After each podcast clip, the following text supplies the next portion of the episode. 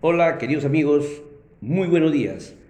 Lunes 13 de diciembre, su mini informativo, tiro deja seca. Siempre para ponernos al día en las informaciones de hechos relevantes que ocurren en el Perú, en el mundo, referidos a la coyuntura política y económica.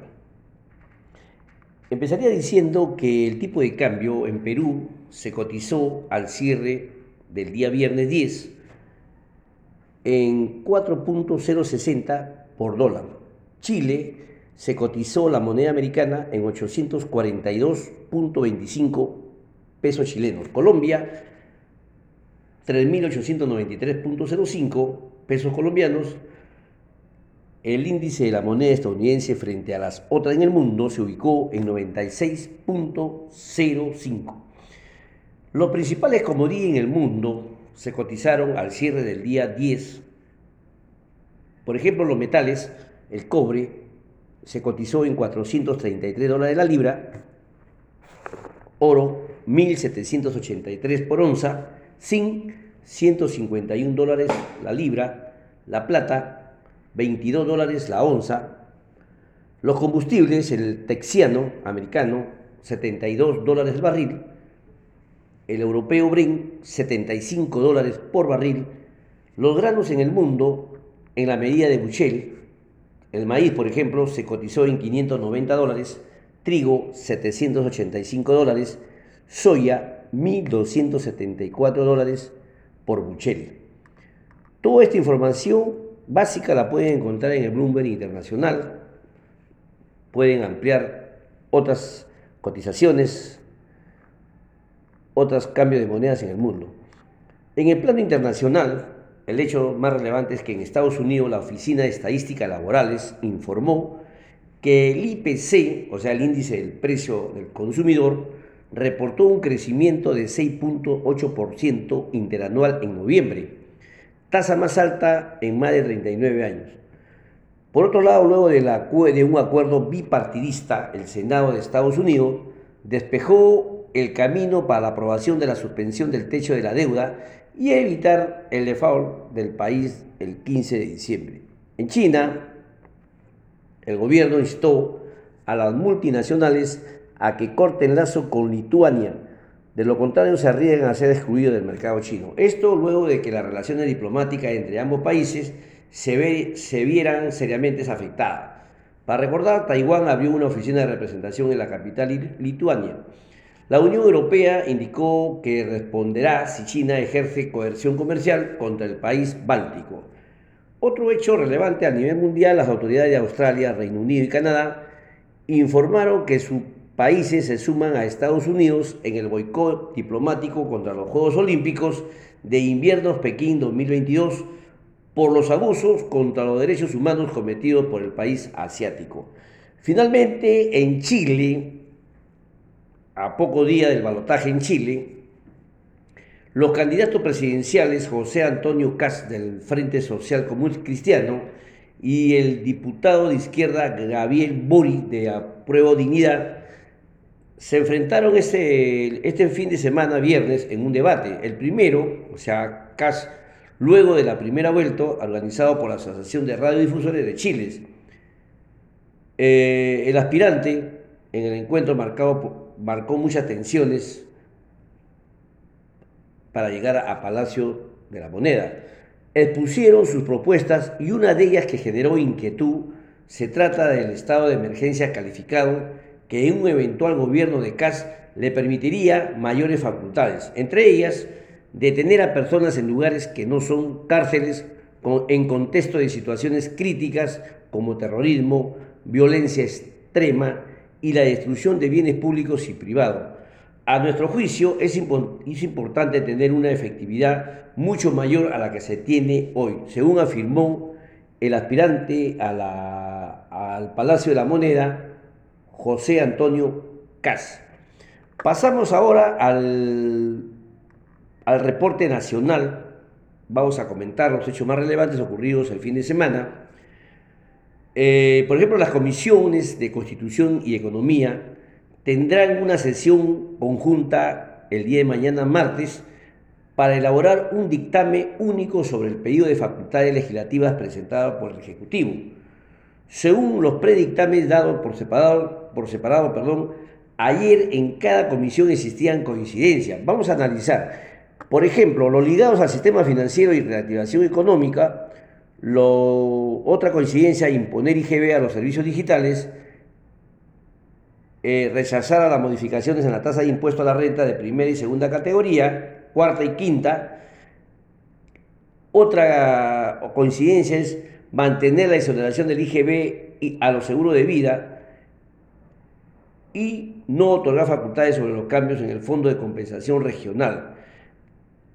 Mientras también existían discordancia tanto en la Constitución en contra de la economía a favor. Por ejemplo, el aumento a las tasas impositivas mineras, el referido al nuevo régimen MIPE y a la posibilidad de otorgar créditos por parte del Banco de la Nación a pequeñas empresas y financiados por sus utilidades.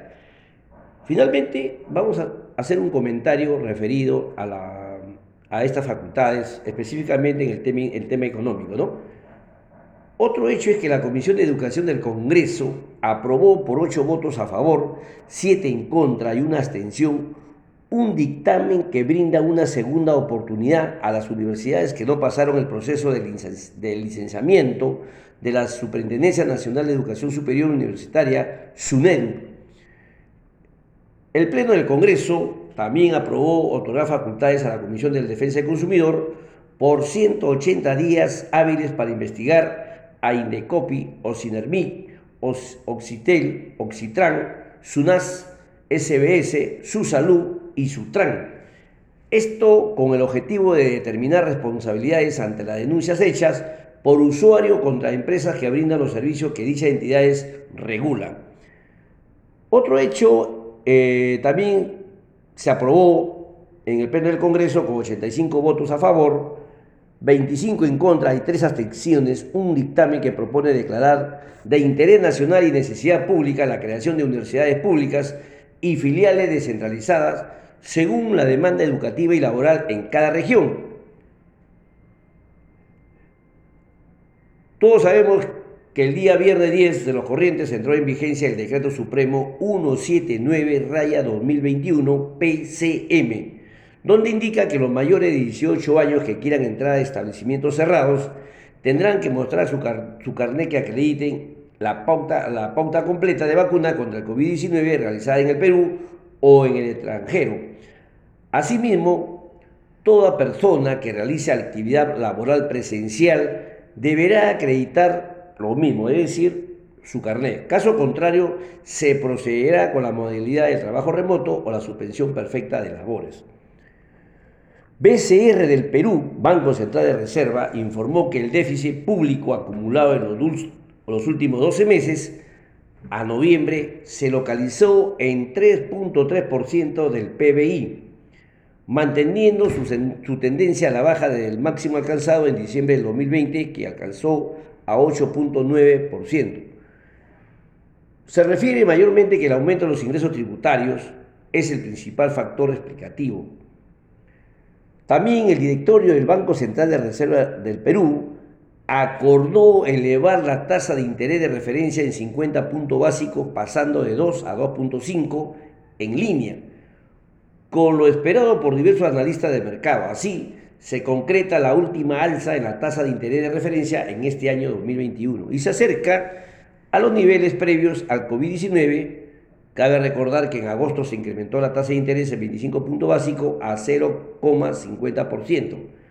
Y en septiembre de este año 2021 el incremento fue de medio punto, por lo que la tasa de interés llegó hasta 1%. En octubre la subida fue también en medio punto, es decir, alcanzó 1,5%.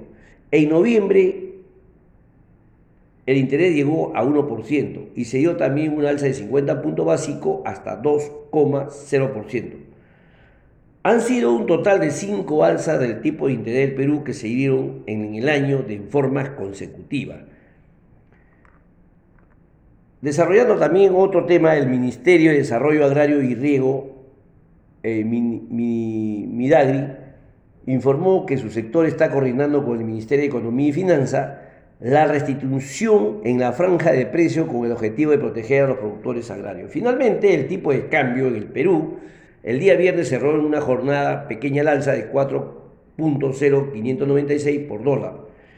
BCR del Perú no intervino en el mercado cambiario, únicamente se reportaron vencimientos por 74 millones de dólares en su cambiario ventas a tasas fijas, siendo en este monto la oferta neta negativa. Además se colocaron 120 millones en repos para proveer liquidez en dólares y se reportó vencimiento de esto por 150 millones de dólares. Minsa reporta al día 9 de diciembre 10 personas fallecidas por COVID-19. Se mantiene en 69,9% de la población vacunada y un stock disponible de vacuna aproximadamente de 11 millones. Así que todos estos datos pueden ubicarlos en la fuente de Bloomberg, SBS, INEI, BUE Congreso y MINSA. Bien, queridos amigos, esas son todas las informaciones del reporte de fin de semana. Vamos a hacer un pequeño comentario relativo a las facultades que todavía siguen latente en el Congreso.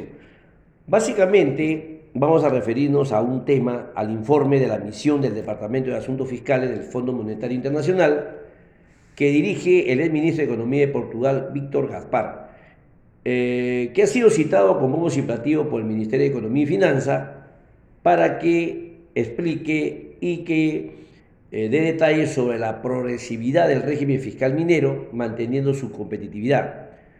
También, Franklin en su primer momento se negó a enviar dicho informe preliminar. Luego, también anunció que es confidencial y ahora, ante la presión de la congresista Juárez, arguye que no se puede visualizar hasta que no salga oficialmente. Es decir, Dicho informe se mantiene como un fantasma, un alma en pena que se percibe pero no se puede tocar. Para el titular del Ministerio de Economía y Finanza, Pedro Franqui, explica que revisar el régimen, régimen fiscal a la minería podrían conseguir un mayor aporte de 1.500 millones de soles anuales porque es un tema de solidaridad. También indica que más de 13.500 millones de dólares han ingresado a las mineras desde que comenzó el alza de precio y pensamos que esta riqueza debe compartirse. Como podemos explicar, el tema medular del paquete tributario solicitado al Congreso vía facultad legislativa señala directamente a la minería. También podemos explicar que las alianzas parlamentarias conformadas por Acción APP de César Cacuña, Acción Popular de Mencía Guevara y el retorno, el retorno el pseudo fantasma Cerrón y sus allegados prácticamente han blindado la vacancia en estas últimas eh, en estas últimas eh, en este último pleno, ¿no? Donde no y probablemente con esta con esta alianza parlamentaria se puedan conseguir los votos para conseguir las facultades, ¿no? Ya haciendo un contexto nada, siempre es no es amor al chancho, sino al chicharrón. Por ejemplo, eh, en el presupuesto de la inversión pública para el año 2022, el, el ministro Franke lo que ha presentado son grandes proyectos en regiones de orígenes. Eh, y también establece que un adelanto del 20% a toda la, la, gama de constructores, probablemente amigos que pueda estar en esa cúpula. Así que hasta, hasta diciembre van a estar blindados antivacancias, pero a partir de la, semana de enero, si es que los otros congresistas parlamentarios no reciben la pequeña marmalada, perdón, la pequeña mermelada, se iniciaría probablemente la alianza antivacancia y se demorone a partir de enero, ¿no? Así que eh, también existe pues la Comisión de Economía, presidida por Silvia Montesa, ella sí son más crédula que se ha pronunciado y ha otorgado la bendición al tema minero y que y todo es una feliz coincidencia porque recordemos muy bien que la parlamentaria Acción Populista de Cajamarca, región que preside el correligionario Mesías Rivera, que es cuna del profesor Pedro Castillo y también de la premier Mirta Vázquez y de los Acuña de Acción, eh, Acción para el Progreso. ¿no? Así que siempre coincidencia ante estas, ante estas comisiones. Otra discrepancia que aprobó Montesa y vetó a Juárez está el de grabar el impuesto a los dividendos a las personas jurídicas domiciliadas y facultar al Banco de la Nación para que opere como un banco comercial.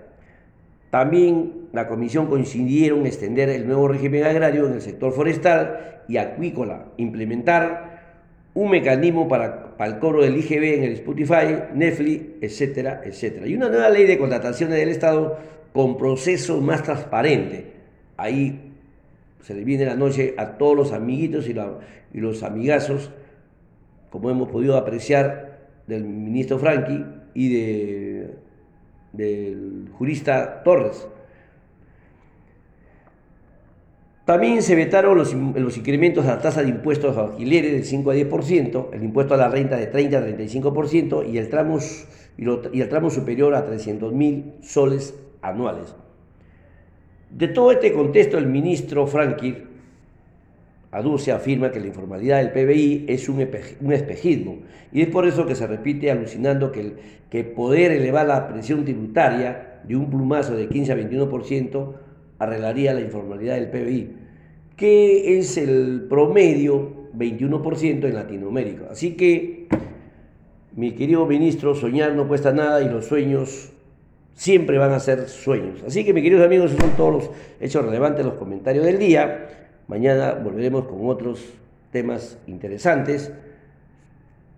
A cuidarnos todos, a seguir protegiéndonos y, sobre todo, amarnos los unos a los otros. Hasta el día de mañana, Dios mediante. Muchísimas gracias.